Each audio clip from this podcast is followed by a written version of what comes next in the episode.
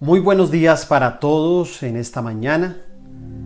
Una vez más encontrándonos aquí a través de nuestras redes sociales para poder llevar, compartir una palabra de Dios que nos pueda alimentar, que nos pueda llenar, que nos pueda fortalecer. Y sabemos que hoy es un día muy especial para quienes somos creyentes, es un día donde siempre estamos esperando esa dirección de Dios para nuestras vidas a través de su palabra.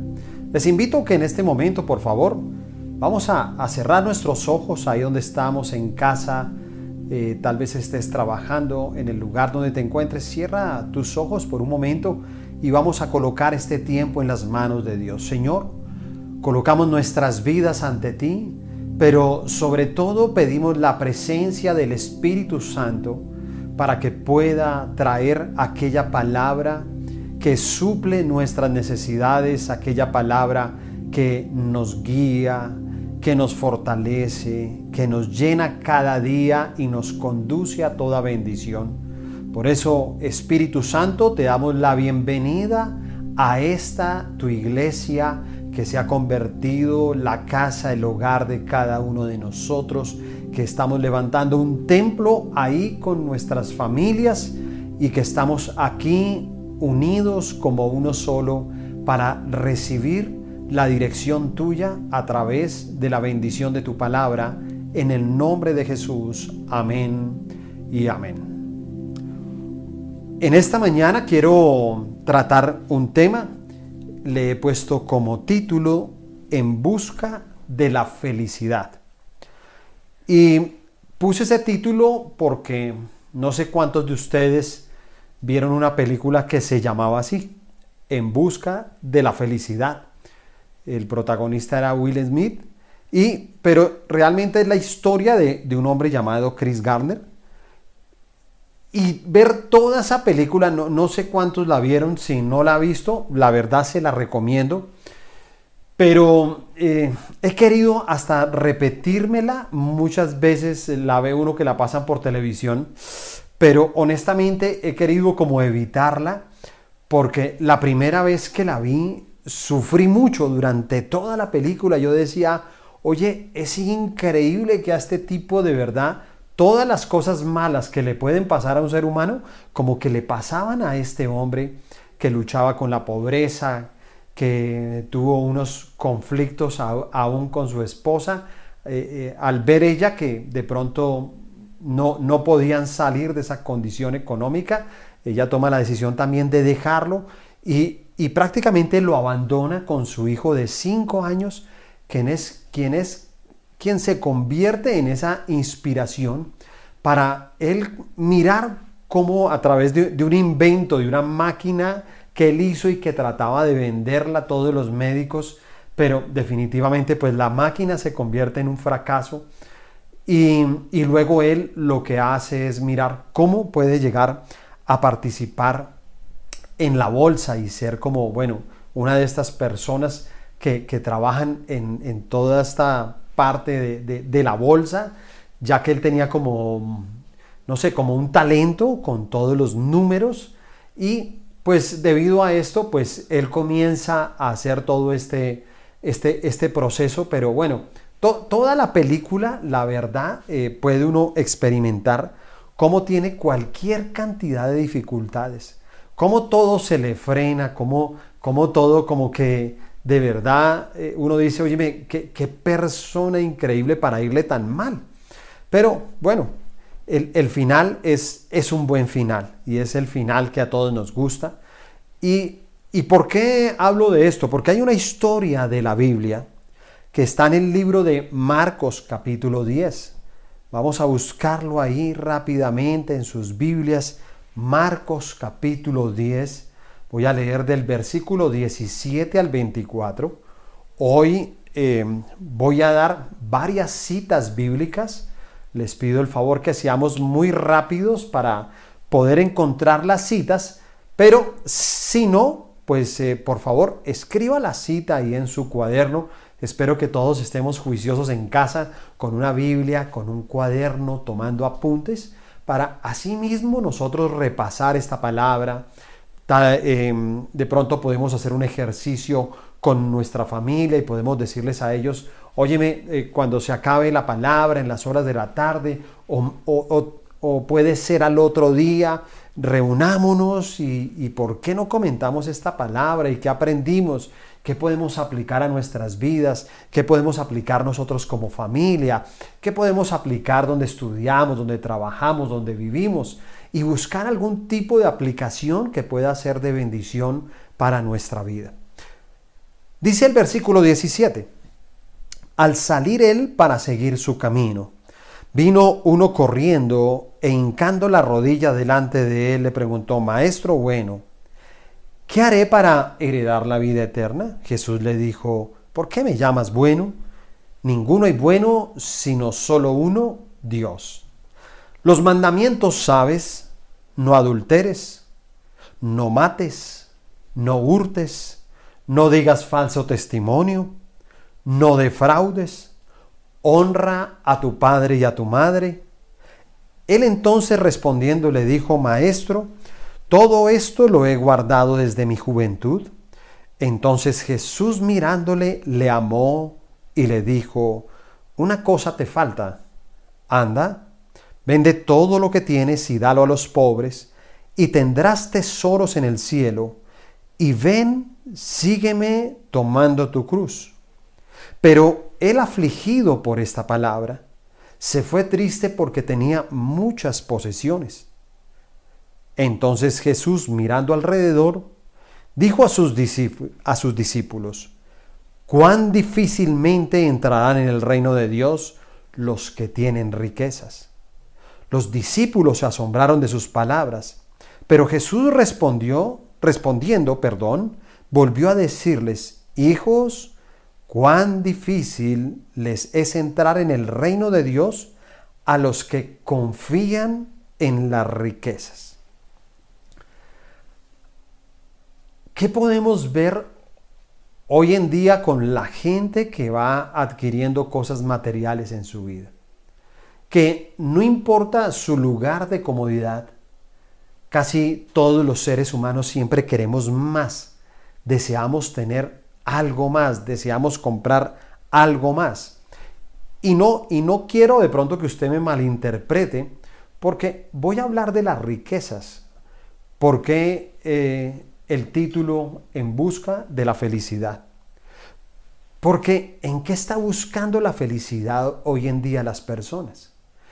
Este hombre, pues claro, lo que estaba buscando realmente era eh, algún dinero para él poder sostener a su hijo que lo amaba con todo su corazón.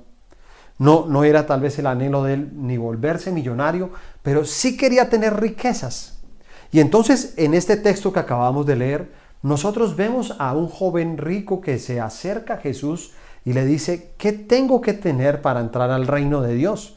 Y entonces Jesús le, dice, no, sigue los mandamientos. Y entonces le habla de los mandamientos y este joven le dice, yo desde muy pequeño he seguido los mandamientos. Y algo que me gusta mucho de esa palabra es que dice que Jesús lo amó.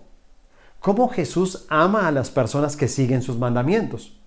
Pero, sin embargo, Dios siempre puede discernir si, por más de que tengamos una vida recta en los caminos de Dios, de pronto también hay algo en nosotros de lo cual todavía no nos hemos desprendido y se ha convertido como en esa riqueza.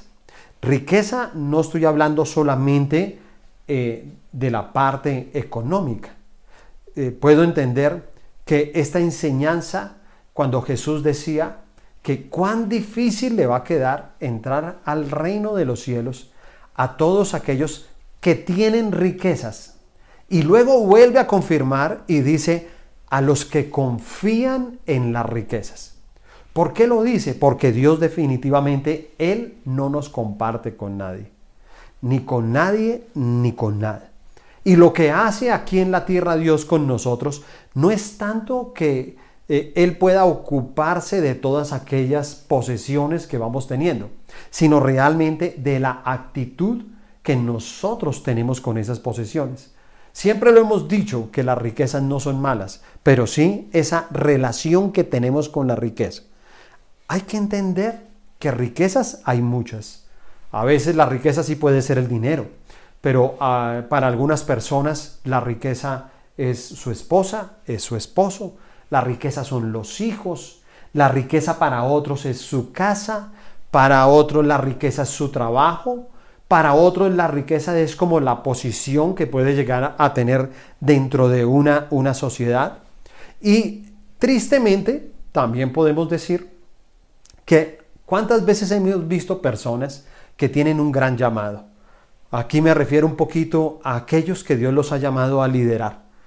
Y a uno le da tristeza ver personas que tenían un llamado de Dios, que estaban desarrollando su ministerio, que le estaban sirviendo a Él, pero que en determinado momento les hicieron una propuesta, una propuesta de trabajo, una propuesta económica, y estas personas salen corriendo detrás de esa riqueza. Y bueno, yo entiendo lo que dicen todas las personas. No, sí, es que eh, allá también le puedo servir a Dios, en otros lugares le puede servir a Dios. Uno le puede servir a Dios donde sea. El problema es si uno está donde Dios lo ha llamado. Y por eso algunas personas es que pueden desarrollar un ministerio y otras no. Algunos eh, ha pasado todo lo contrario. Quieren servirle a Dios y ellos también en su llamado dicen, no, yo, yo quiero ir a tal lugar a solamente servirle a Dios y quiero renunciar a mi trabajo. La pregunta es si Dios te ha llevado a ese lugar. Si Dios te ha llamado para que hagas una obra precisamente en ese lugar. Y, y me encanta eso, cuán difícil le es entrar en el reino de Dios a los que confían en esas riquezas. Difícilmente podemos entrar al reino de Dios cuando tenemos una riqueza, llámese lo que se llame, porque entiendo que, que no es malo, ¿sí? No es malo el dinero, no es malo la riqueza de los hijos. Dígame si los hijos son una gran riqueza que Dios nos ha dado. No, son una riqueza increíble. Pero, ¿qué pasa con los hijos? Que no pueden llegar a ocupar un lugar tan importante. La esposa no puede ocupar un lugar tan importante que ese lugar solamente le pertenece a Dios. Por eso te digo, Dios no nos va a compartir con los demás. Por eso la palabra nos dice, donde está vuestro tesoro, allí también estará vuestro corazón. ¿Dónde está el corazón de cada uno de nosotros? También nos dice, ninguno puede servir a dos señores, porque o amará al uno y aborrecerá al otro. Pero no podemos servir a Dios y a las riquezas. Así nos enseña la palabra, ¿cierto? Y nos dice, no, no, no se puede en ambas, en ambas condiciones. Tú no puedes amar a Dios y a las riquezas. Tienes que amar a uno de los dos. Y sé que las personas hoy en día corren en busca de la felicidad. Todos queremos ser felices. Yo mismo busco todos los días ser feliz. No me gusta cuando tengo malos días. No, no, no me gusta si en algún momento no tengo el ánimo suficiente en las mañanas para levantarme a conquistar todo lo que Dios ha puesto delante de mí. O cuando tengo que recibir una noticia triste y esa noticia triste puede llegar también de pronto a afectar mi ánimo. No me gusta. Todos estamos en búsqueda de la felicidad. Y esa felicidad tratamos de buscarla en diferentes cosas. El mundo la busca en las drogas, en las diversiones, eh, hay gente que pensará que su felicidad puede llegar a calmarla, el amor o la intimidad que puede tener con una persona, pero indudablemente riqueza es todo lo que Dios nos da. Escúchame, todo lo que Dios nos da. Desde la parte espiritual, nuestros hijos, nuestro trabajo, lo secular. Pero, ¿cómo nos mide el mundo? Dios dice, riqueza es todo lo que te entrego incluyendo la riqueza espiritual. El mundo solamente nos ve en una riqueza por lo que tenemos. ¿Te das cuenta? ¿Puedes entender que hoy en día el mundo te valora por lo que tienes? Casi todo el mundo busca ser amigo de alguien que tiene. Y cuando alguien no tiene, no quieres pasar tanto tiempo, no quieres compartir mucho con esa persona. ¿Sabes por qué? Porque siempre queremos algo que tienen los demás. Entonces, si vemos una buena posición, si vemos, mm, no sé, no, solamente hablo de dinero, hablo de una posición social, de pronto cultural, académica, y, no está mal, debe ser de esa manera. Pero no podemos enfocarnos solamente y querer y amar a las personas por las riquezas que tienen materiales en este mundo. La Biblia nos habla de un hombre que es un ejemplo para todos nosotros. Eh, cualquier persona que esté pasando por una prueba, no hay otro en la Biblia como Job. Me parece increíble, 42 capítulos de la Biblia. Eh, la mayoría de predicaciones, esta no es la excepción. Siempre nos enmarcamos en, en los primeros capítulos y los últimos capítulos. Pero si tú lees los 42 capítulos del libro de Job, es, es un libro de unas enseñanzas, mira, increíbles. Yo creo que de uno de los momentos más difíciles por los que pasé hace algunos años también, pasé por un momento de, de salud emocionalmente, espiritualmente muy fuerte. Y pude verme reflejado como en, en ese libro de Job. Ese hombre que pudo superar tantas pruebas, ese hombre que es un gran ejemplo para cada uno de nosotros, pero que también nos deja una gran enseñanza de lo que significan para él las riquezas. En Job, en el capítulo 1, le invito a que lo busque ahí en el Antiguo Testamento, Job capítulo 1, versículo 1 al 3. Hubo en tierra de Uz un varón llamado Job, y era este hombre perfecto y recto, temeroso de Dios y apartado del mal. Y le nacieron siete hijos y tres hijas. Su hacienda era siete mil ovejas, tres mil camellos, quinientas yuntas de bueyes, quinientas asnas y muchísimos criados. Y era aquel varón más grande que todos los orientales. Amén. Voy a compartir cuatro puntos fundamentales en este tema en busca de la felicidad. El primer punto son las riquezas de Dios. En estos tres versículos que acabamos de ver de la vida de Job, vamos a encontrar tres riquezas fundamentales que Dios ha puesto para todos nosotros. La primera es la riqueza espiritual. Dice ese versículo 1, hubo en tierra de Uz un varón llamado Job, y era este hombre perfecto y recto, temeroso de Dios y apartado del mal. La riqueza más grande que podemos tener cada uno de nosotros es la riqueza espiritual. Luego ya habla de la riqueza familiar, que está en el versículo 2. Voy a leer el versículo 2 y el versículo 4 y 5. Dice, y le nacieron siete hijos y tres hijas. Versículo 4. E iban sus hijos y hacían banquetes en sus casas, cada uno en su día, y enviaban a llamar a sus tres hermanas para que comiesen y bebiesen con ellos. Y acontecía que habiendo pasado en turno los días del convite, Job enviaba y los santificaba, y se levantaba de mañana y ofrecía holocaustos conforme al número de todos ellos, porque decía Job, quizá habrán pecado mis hijos y habrán blasfemado contra Dios en sus corazones. De esta manera hacía todos los días. ¿Qué podía uno ver en Job? Que definitivamente la riqueza familiar para él también era muy grande. Tenía como número uno a Dios. Pero también la riqueza familiar, podíamos ver que era una familia unida, cómo los hermanos compartían, cómo se invitaban unos a los otros, cómo pasaban tiempos unidos, pero también vemos a un gran hombre de Dios que siempre consagraba a sus hijos, que todos los días ofrecía un, un holocausto, un sacrificio a Dios para precisamente expiar los pecados de sus hijos. Y él decía, yo no sé, de pronto eh, no lo hacen delante mío, no, no sé si puedan tener algo oculto, pero lo hago de esta manera, decía, todos los días. Y, y la tercera riqueza que hay ahí es la riqueza material. Entonces el versículo 3 dice, su hacienda era siete mil ovejas, tres mil camellos, 500 yuntas de bueyes, 500 asnas y muchísimos criados, y era aquel varón más grande que todos los orientales. En aquel tiempo la riqueza se medía principalmente en tierras, animales y siervos. Y lo que puede uno leer en este texto de la Biblia es que Job precisamente tenía la abundancia en los tres. Abundancia en tierras, abundancia en animales y abundancia también en siervos, en personas que trabajaban con él.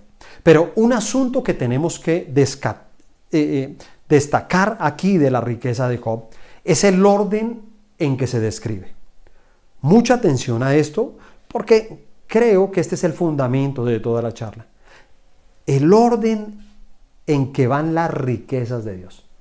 El primer punto que estamos hablando son las riquezas de Dios.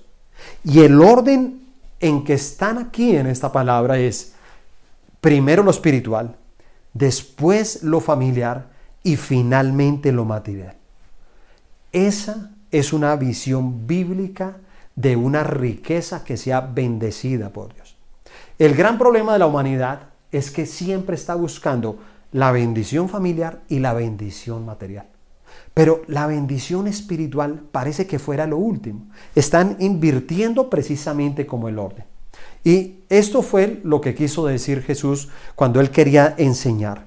En Mateo 6, por favor, busquen su Biblia, Mateo 6, versículo 31 al 33 decía, no os afanéis pues diciendo, ¿qué comeremos o qué beberemos o qué vestiremos? Porque los gentiles buscan todas estas cosas, pero vuestro Padre Celestial sabe que tenéis necesidad de todas estas cosas. Mas buscad primeramente el reino de Dios y su justicia, y todas estas cosas os serán añadidas. Por eso Jesús, eh, en Job encontramos cómo son las riquezas de Dios. Espiritual, familiar y material. Y Jesús vuelve a la misma enseñanza y dice, busquen primeramente el reino de Dios y su justicia. Y las demás cosas os serán añadidas. ¿Será muy importante la parte de la familia? Claro que sí. ¿Será muy importante la parte material, económica? Claro que sí. Pero el primer lugar lo debe tener esa riqueza espiritual que debe estar en cada uno de nosotros. Esa riqueza que Job tenía en abundancia, porque realmente Job era un hombre muy espiritual, tanto así que cuando él pierde la riqueza material, cuando él pierde aún a su familia, pues no se apartó de Dios. Triste es ver personas que por dificultades que tienen dicen, no, me desanimé, es que no sé qué me pasó, es que como no funcionó mi hogar, yo, em, no sé, eso me desanimó y yo me alejé de la iglesia. No, es que como perdí mi trabajo, me alejé de Dios. Eh, no, es que como esta persona no me puso atención, entonces a mí eso me trajo desánimo. No, es que mi líder no me apoyó, entonces yo me fui. Y uno dice, increíble, porque estas personas están demostrando algo. Su riqueza espiritual es muy pobre. Su riqueza espiritual es muy débil. Y están demostrando que lo que más buscan ellos, donde tienen su corazón realmente, es en esa parte familiar, esa parte emocional o esa parte material. Mira lo que dice Job capítulo 1, versículo 21. Mira cuando él ya pierde todas sus posesiones, pierde sus tierras, pierde su ganado, pierde los animales y pierde a sus hijos porque todos sus hijos mueren. Diez hijos, siete hombres, tres mujeres, todos mueren. Y entonces en Job, en el capítulo 1, 21, apenas sucede todo eso y él dice, y dijo, desnudo salí del vientre de mi madre y desnudo, desnudo volveré allá. Jehová dio y Jehová quitó. Sea el nombre de Jehová bendito. no se rindió, no, no, no, no se puso simplemente a quejarse. Entendió que las cosas que tenemos en este mundo Son cosas que Dios puede dar o puede quitar.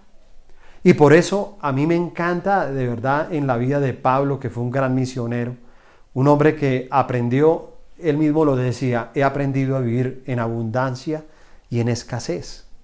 Porque los grandes hombres de Dios son capaces de enfrentar la adversidad, aun si las cosas materiales no, los están acompañando. Pero algunos si no tienen esas riquezas materiales en su vida, se deprimen, se ponen tristes otros se ponen es de mal genio, irascibles, nadie les puede hablar.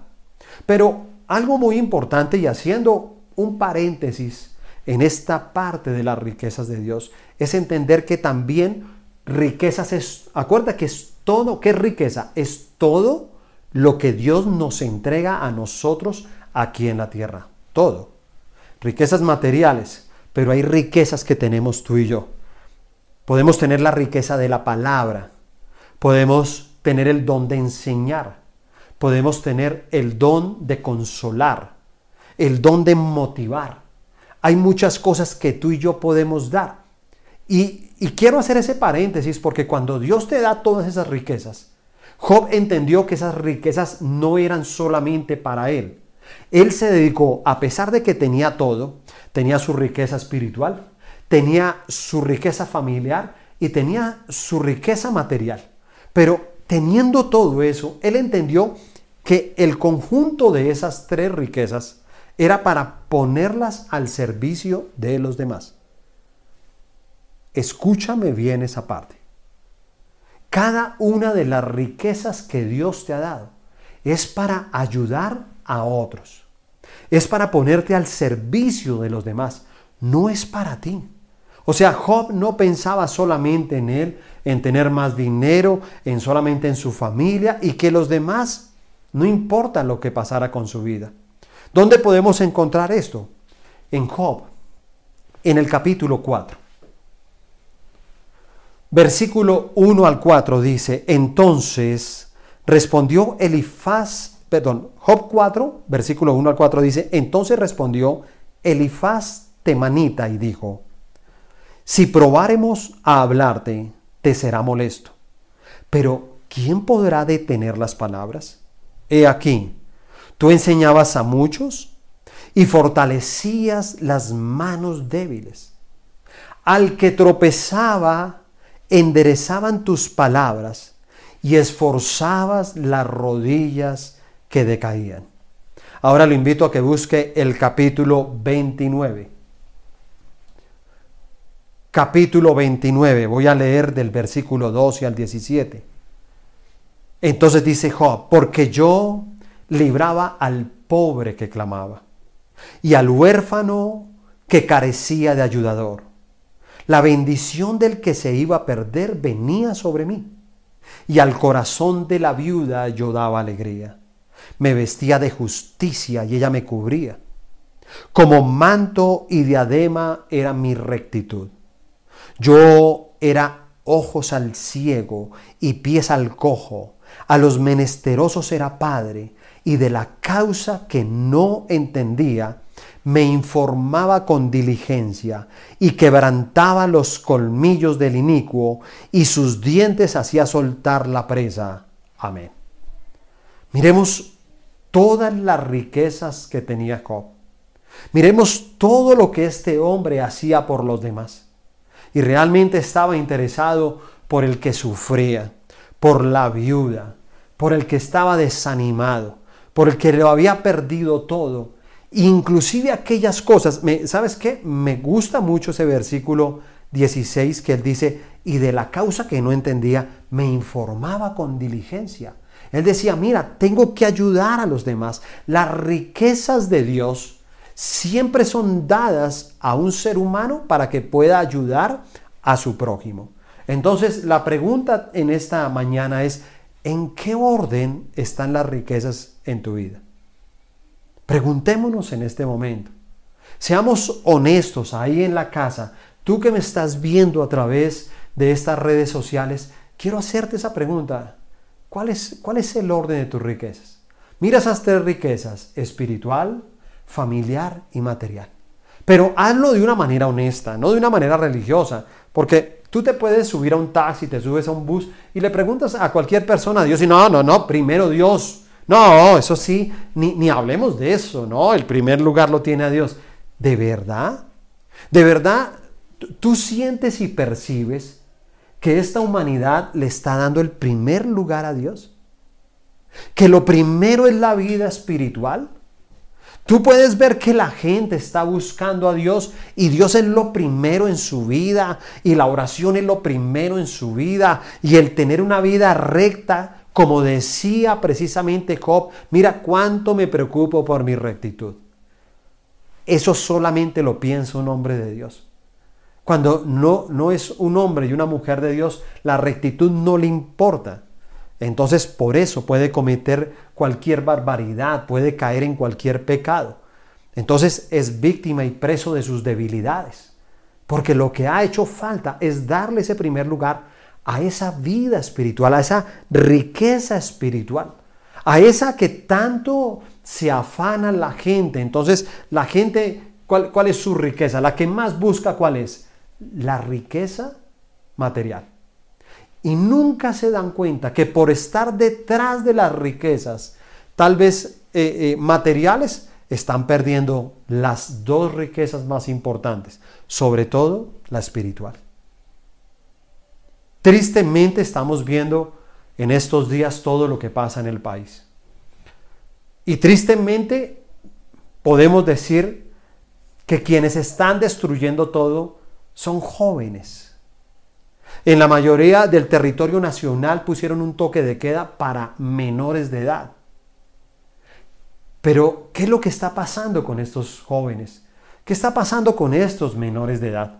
Primero, no conocen la historia total de Colombia, de dónde venimos, qué está pasando. Pero lo segundo es que tenemos padres que salieron detrás de una riqueza material. Que inclusive muchos de ellos están haciendo un esfuerzo para que estudien en universidades donde en esas mismas universidades se están convirtiéndose en delincuentes. Y les están enseñando que los derechos tú te los ganas cuando simplemente le vulneran los derechos a los demás. Y entonces los vuelven hasta incoherentes. Yo escribía en mis redes sociales hace unos días y decía, me parece totalmente incomprensible que la violencia quieran combatirla con violencia. ¿Tú cómo le pides a una persona que no le quite la vida a otro? Pero entonces a los dos días no le quitamos la vida a uno. Escúchame, no es a uno. No, ya van 10 muertos. Los 10 muertos, ¿quiénes son? ¿Qué importa quién les hizo daño? ¿Quién los mató? Se perdieron 11 vidas. Simplemente protestando y hablando de algo que no es coherente. Chicos que realmente no tienen esa riqueza familiar. A la ausencia de padres, a la ausencia de ese amor, a la ausencia de poder tener una riqueza espiritual en su casa, es que estos chicos han encontrado una riqueza, según ellos, es otro tipo de riqueza, es un pensamiento. Y no importa qué tan perdido sea ese pensamiento, lo digo con respeto, no quiero ofender a nadie, pero déjame decirte que entiendo a estos jóvenes, Claro, no comparto nunca lo que están haciendo. Nunca lo voy a compartir. Los entiendo desde la parte espiritual. Entiendo que muchos de sus padres corrieron detrás de las riquezas. Y entonces, ¿cuáles riquezas? Las materiales. Y entonces se les olvidó la, la, fundamental, la más importante, una riqueza espiritual, una herencia espiritual que es la verdad de lo que tenemos que dejarle a nuestros hijos. Muchos luchan por dejarle una carrera, pero ¿tú crees que un profesional en este momento, hermano, rompiendo vidrios, quemando carros, odiando a, la fuerza pública, enfrentándose a personas que podría ser su papá, su hermano, su hermana, matándonos entre colombianos, ofendiéndonos, odiándonos entre nosotros? No lo creo. Pero ¿a qué nos ha llevado esto? A correr detrás de esas riquezas. Por eso uno, uno ve varios textos de cómo, cómo Jesús eh, trataba de poder enseñarles a las personas y, y decía, ay de vosotros ricos, pero no solamente los de dinero. Dice, no podéis servir a Dios y a las riquezas, no hagáis tesoros en la tierra. Pero también dijo, mirad, guardaos de toda avaricia. La segunda son las riquezas de Satanás. El primer punto son las riquezas de Dios, las más importantes. Pero Satanás también tiene sus riquezas. Y cuando se le permitió a Satanás poder atacar a Job, el texto describe así los acontecimientos. Job, capítulo 1, versículo 14 al 22. Póngame atención. Y vino un mensajero a Job y le dijo, estaban arando los bueyes y las asnas paciendo cerca de ellos. Y acometieron los sabeos y los tomaron y mataron a los criados a filo de espada. Solamente escapé yo para darte la noticia. Versículo 16. Aún este hablando, cuando vino otro que dijo, Fuego de Dios cayó del cielo y quemó las ovejas y a los pastores y los consumió. Solamente escapé yo para darte la noticia. Todavía este hablando y vino otro que dijo, los caldeos hicieron tres escuadrones y arremetieron contra los camellos y se los llevaron y mataron a los criados a filo de espada y solamente escapé yo para darte la noticia. Entre tanto que éste hablaba, vino otro que le dijo, tus hijos y tus hijas estaban comiendo y bebiendo vino en casa de su hermano el primogénito. Y un gran viento vino del lado del desierto y azotó las cuatro esquinas de la casa, la cual cayó sobre los jóvenes y murieron, y solamente escapé yo para darte la noticia. Versículo 20. Entonces Job se levantó y rasgó su manto y rasuró su cabeza y se postró en tierra y adoró. Y dijo, desnudo salí del vientre de mi madre, desnudo volveré allá. Jehová dio y Jehová quitó, sea el nombre de Jehová bendito. En todo esto no pecó Job, ni atribuyó a Dios despropósito alguno. Amén. No sé si ustedes logran percibir pero cuando vinieron las pérdidas para Job, el orden de la riqueza se invierte. Por eso unas son las riquezas de Dios y otras son las riquezas de Satanás. Así que cuando tú quieras ganar algo, tienes que ganarlo de acuerdo a las riquezas de Dios. ¿En qué orden? Espiritual, familiar y material. Pero si, si leemos este texto de una manera despacio, lo invito a que lo pueda analizar luego en casa, un poco más despacio, que pueda repasarlo y mires todas las pérdidas que tuvo Job, entonces uno ve que el orden se invierte. Primero Job pierde las riquezas materiales, después Job pierde la riqueza familiar, pero ojo, hay una riqueza que nunca perdió y fue la riqueza espiritual. Por eso dice esa palabra, en todo esto Job no pecó. Esa es la diferencia. Satanás, ¿sí? Lo que te lleva a perder, ¿sí? Para desviarte del camino de Dios es que tú pierdas en ese orden, que pierdas lo material, que pierdas a tu familia, quiere dividirte, quiere alejarte de ella, quiere ponerte a pensar en contra de tus padres, quieres que, en algunos momentos te pueda rebelar en contra de su autoridad, que no los veas como personas que te aman, y entonces quiere dividir a la pareja y ponerlos en el uno en contra del otro para que se pierda la familia. Y pone dificultades económicas como las que está pasando mucha gente para que la gente pierda su comunión con Dios. Pero cada uno de nosotros debemos de entender lo que nos dice Mateo 16, 26. Porque ¿qué aprovechará el hombre si ganare todo el mundo y perdiere su alma? ¿O qué recompensa dará el hombre por su alma? Ten cuidado, porque Satanás está ahí, como dice la palabra, como león rugiente mirando a qué devorar. Lo tercero, sé buen administrador de las pruebas. En el capítulo 1 se presenta Job como un buen administrador de las dádivas del Señor. Usted lo puede observar y entonces el mismo Dios dice, mira, no hay un nombre tan recto como Él sobre la faz de la tierra.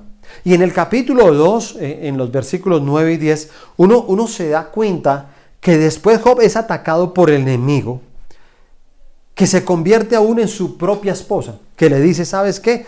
¿Por qué no maldices a Dios de una vez? Porque al verlo enfermo, no solamente había perdido todo, después recibió una enfermedad terrible, igual que la película. Por eso le digo que esa película es terrible, porque uno ve que le pasa algo malo y después le pasa algo peor. Y sigue avanzando la película, inclusive la película es bien larga, pero cada vez le pasan cosas peores, peores, peores. Todo lo malo que le puede pasar a una persona le pasa a este hombre en esa película y entonces uno ve que en la Biblia es igual. Todo lo que le podía pasar mal a una persona le pasó a Job. Todo, absolutamente todo. Inclusive que su propia esposa le dijera, óyeme, ¿por qué no maldices a ese Dios y te mueres de una vez? Entonces, mire cuál es la respuesta. Cuando yo les hablo a ustedes de ser un buen administrador de las pruebas, porque tenemos que aprender de estos hombres de Dios. El que tiene la, la riqueza espiritual le dice a su esposa, recibiremos de Dios el bien y el mal no lo recibiremos. Él mismo decía, entonces en algún momento fui un buen mayordomo de las cosas buenas que Dios me ha dado, pero si viene algo malo, entonces no seré un buen administrador. Yo no sé si tú me estás entendiendo. Y alguien me dirá, óyeme, ¿cómo así que uno tiene que administrar las pruebas? Claro, tienes que ser un buen administrador. Tienes que entender que las pruebas no te pueden destruir, que las pruebas no son para siempre, que Dios está haciendo algo en medio de esas pruebas y tú tienes que administrarlas. Vas a tener que administrar tu tiempo en las pruebas, tu carácter en las pruebas, ser un buen administrador, unos buenos mayordomos. Y lo último, termino con esto. Espera la recompensa. Lo cuarto, espera la recompensa. ¿Están las riquezas de Dios?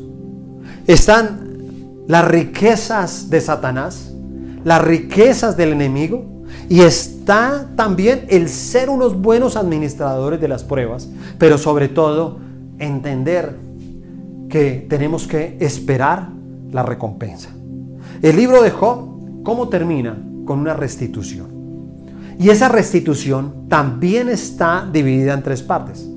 Entonces uno se da cuenta que Dios le, le, duplicó también su riqueza espiritual. Porque dice que todo lo pudo conseguir al doble. Dios le restituyó al doble en todo. Y uno lo puede ver en, en Job 42.5.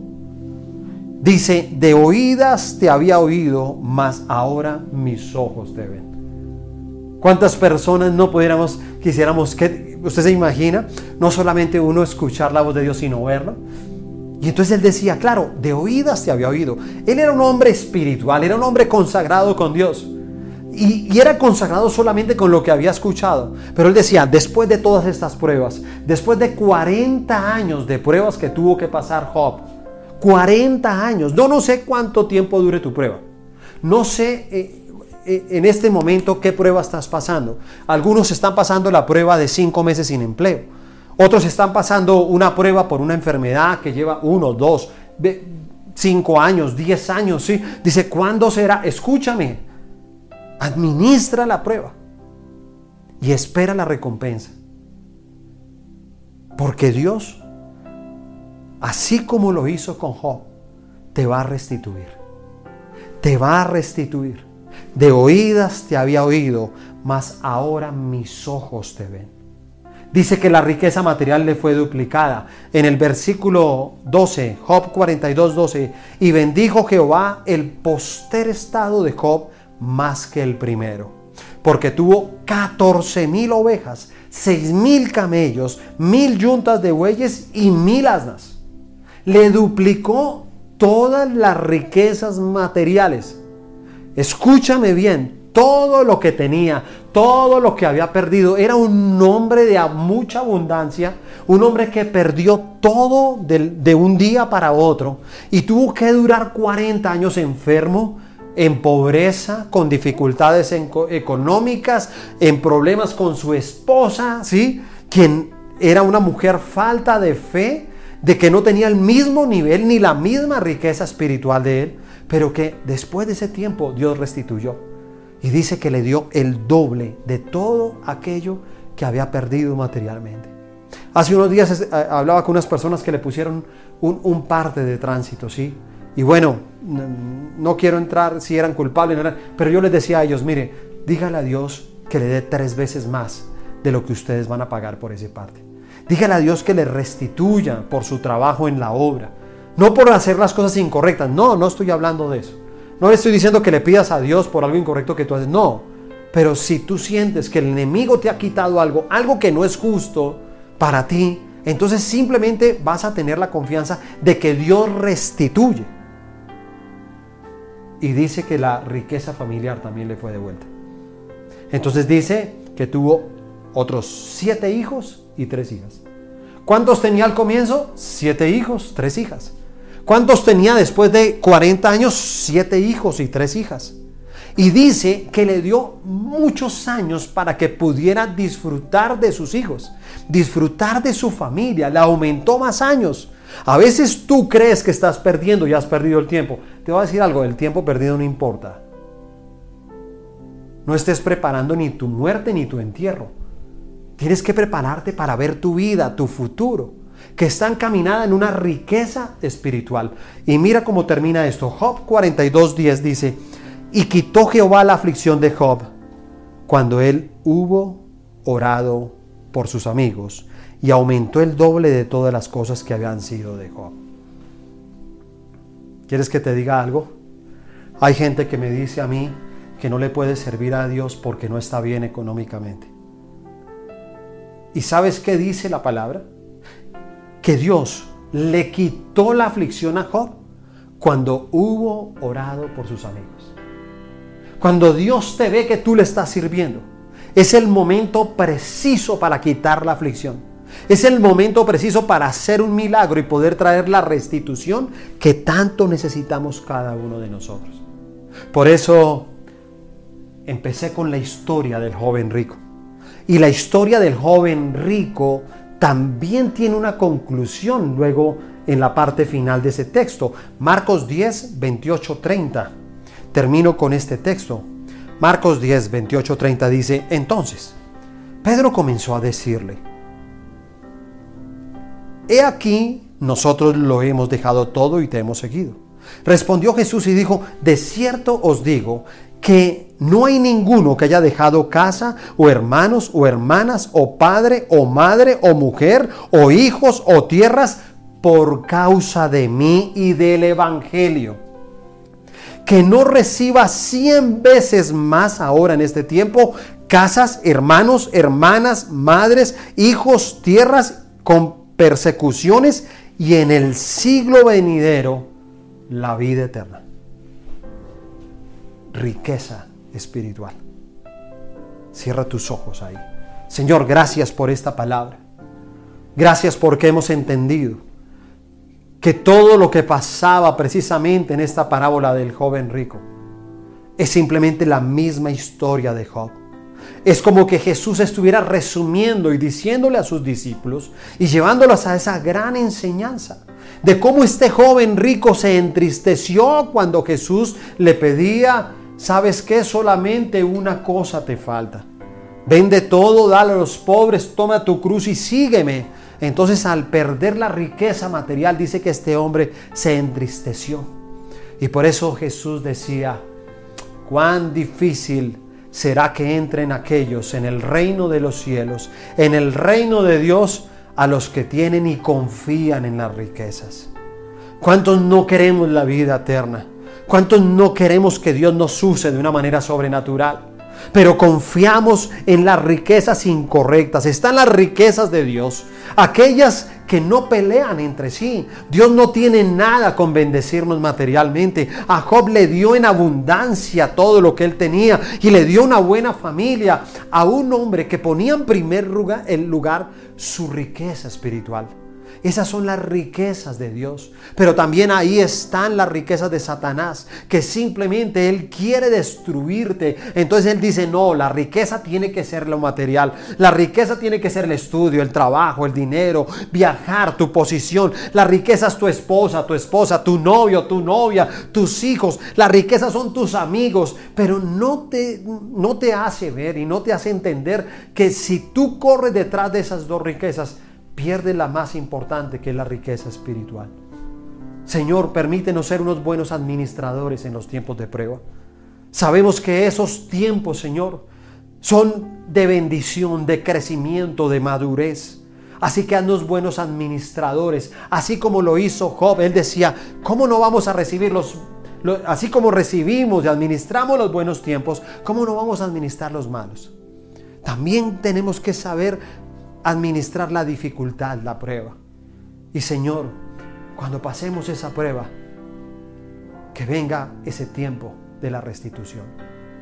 Porque todo el que tiene riqueza espiritual vendrá el tiempo de la restitución. En esta película de la cual les hablé yo, uno podía ver que este hombre se convirtió en uno de los hombres más importantes de la, de la, bolsa. Sufrió por muchos días, por mucho tiempo, lloraba en la calle, tuvo que dormir en la misma calle con su hijo, pero Dios le restituyó. Y asimismo nosotros vemos en la vida de Job cómo restituyó. Hoy quiero decirte, el Señor va a restituir. El Señor te dará el doble de lo que el enemigo te quiso arrebatar. Solamente te pido algo. En este momento dile, Señor, mi riqueza más importante será buscar primeramente el reino de Dios y su justicia y lo demás vendrá por añadidura. Gracias te damos, te amamos y te bendecimos. En el nombre de Jesús. Amén y amén.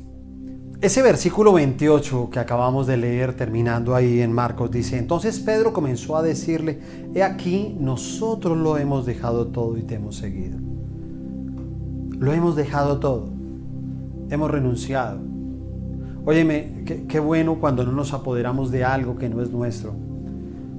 Y precisamente el, joven rico se entristeció tanto cuando tuvo que desprenderse de su riqueza material ¿Cuántas personas eh, pueden ofrendar como dice la Biblia? ¿Cuántos pueden ofrendar con alegría? ¿Sí? ¿Cuántos pueden ofrendar como con, ese, no sé, como, eh, ¿cómo lo explico? ¿Qué palabra encuentro en este momento? Pero, ¿emoción? ¿Cuántos podemos ofrendar con, con ese gozo, con esa alegría? Y uno poder decir, mira, no hay, no hay nada más valioso que poder invertir en el reino de Dios. Qué bueno ayudar a levantar mi iglesia, qué bueno apoyar las misiones, qué bueno apoyar todo lo que estamos haciendo, ¿sabes? Seguimos avanzando como iglesia, seguimos innovando, estamos mm, cerca, estamos esperando nuestros permisos de la alcaldía para autoiglesia y comenzar a innovar y ahora en el mes de octubre mirar unas reuniones que podamos comenzar a hacer aquí en la iglesia. Tenemos que seguir avanzando, la iglesia no se detiene. Pero hoy te, te invito a que puedas tomar una ofrenda, a que puedas desprenderte, a que puedas entender que somos administradores. Así lo decía Job. Mira, Jehová da, Jehová quita. Todo lo que tú tienes lo puedes tener hoy en día. El día de mañana también lo puedes perder. Nada de lo que tenemos acá podemos llevárnoslo a la vida eterna. Por eso Él termina diciendo eso. Y en el siglo venidero, la vida eterna. O sea, una de las cosas que estamos preparando nosotros aquí en la tierra es una vida eterna. Es no llegar a tener una condenación nuestra o nuestra familia por un argumento, simplemente porque a veces cuando corremos detrás de esa riqueza material, perdemos lo espiritual. Porque hay personas que no diezman, porque hay personas que no pueden ofrendar, que no pueden hacer un pacto con Dios porque su riqueza espiritual no se lo permite, porque su riqueza espiritual es pobre. Y no es pobre en dinero, date cuenta que es pobre espiritualmente. Entonces el que es pobre espiritualmente, él solamente actúa con la carne. Entonces con la carne es, ¿y por qué? ¿Y qué van a hacer? Y entonces duda inclusive de quiénes administramos los dineros de la iglesia. Y entonces tienen esa duda porque su nivel espiritual no se lo permite. Porque ve lo que hace el mundo entero y cree que lo que hace todo el mundo entero también lo hacen las iglesias. Así que te invito a que puedas tomar una ofrenda, a que no pierdas tu camino, no pierdas tus principios, no pierdas los mandamientos. Escúchame, el, diezmo es un mandamiento de Dios como está en Malaquías. Y asimismo, cuando tú obedeces un mandamiento, entonces ¿Qué, decía la palabra en Marcos? Cuando le habló de los mandamientos Jesús al joven, dice que el joven, no, yo lo hago desde muy pequeño. Dice, entonces Jesús lo amó. Lo amó. Jesús nos ama cuando podemos seguir los mandamientos de Él. Por favor, permíteme hacer una ofrenda. Una ofrenda por tu familia, una ofrenda por tus necesidades. Y bueno, conoce los diferentes canales en que puedes tal vez eh, depositar tu ofrenda. Bien puedes hacerlo a través de una transacción. Ahora que podemos salir, que puedes moverte, bueno, ya, ya lo puedes hacer en, en el banco, en un corresponsal, a través de Neki. Bueno, hay varios medios o le puedes preguntar también a tu líder cómo puedes hacer llegar tus ofrendas, tus donaciones a la iglesia. Entonces quiero invitarte a que tomes, a que pienses en este momento, ¿sí? Si puedes hacer la transacción cuando terminemos, entonces esta oración, entonces puedes hacerlo ahí con tu familia. Y permíteme orar. Señor, hoy te doy gracias por cada una de las personas que está ofrendando con alegría. Dice que el joven se entristeció y todo lo que es opuesto a la tristeza es el gozo y la alegría. Así que permítenos, Señor, que cuando tú nos pidas, ah, en este momento nos estás pidiendo una ofrenda. En este momento nos pides algo, nos pides un diezmo. Pero este joven le dijo, vende todo lo que tienes. A Job le quitó todo lo que tenía. Y entonces la diferencia entre Job y entre este joven es que Job tenía una riqueza espiritual. Y en esa riqueza espiritual él pudo desprenderse y dijo, Jehová da, Jehová quita. El joven no se aferró a lo material. Para él era su riqueza. Pero Señor, hoy queremos darte el primer lugar. Hoy queremos decirte, que también somos capaces de dejarlo todo, como lo decían tus discípulos. Entonces la palabra no se equivoca y dice que no hay ninguno que se quede sin recompensa. No hay ninguno que después de la persecución, después de tener que dejar a su hermano, a su hermana, tierras, casas, mujeres, hijos, por causa de Dios y del Evangelio, ninguno se quedará sin recompensa. Así que Señor, hoy Coloco estas ofrendas bajo el pacto de la sangre de Jesús. Te pido, Señor, que las multipliques. Así como nos enseña tu palabra, tú quieres bendecir a tus hijos y no de cualquier manera. Así lo hiciste con Job cuando restituiste. Le hubieras dado lo mismo, pero no, le diste el doble. Así que Señor, te pido que dupliques, Señor, esta ofrenda, estos diezmos en estas familias, en el nombre del Señor Jesucristo. Amén y amén. Bueno, qué alegría haber estado con cada uno de ustedes. Les invitamos a que entonces nos acompañen en todas nuestras reuniones, seminarios que tenemos. Dios les bendiga, Dios los guarde, los extrañamos muchísimo, les amamos con todo nuestro corazón.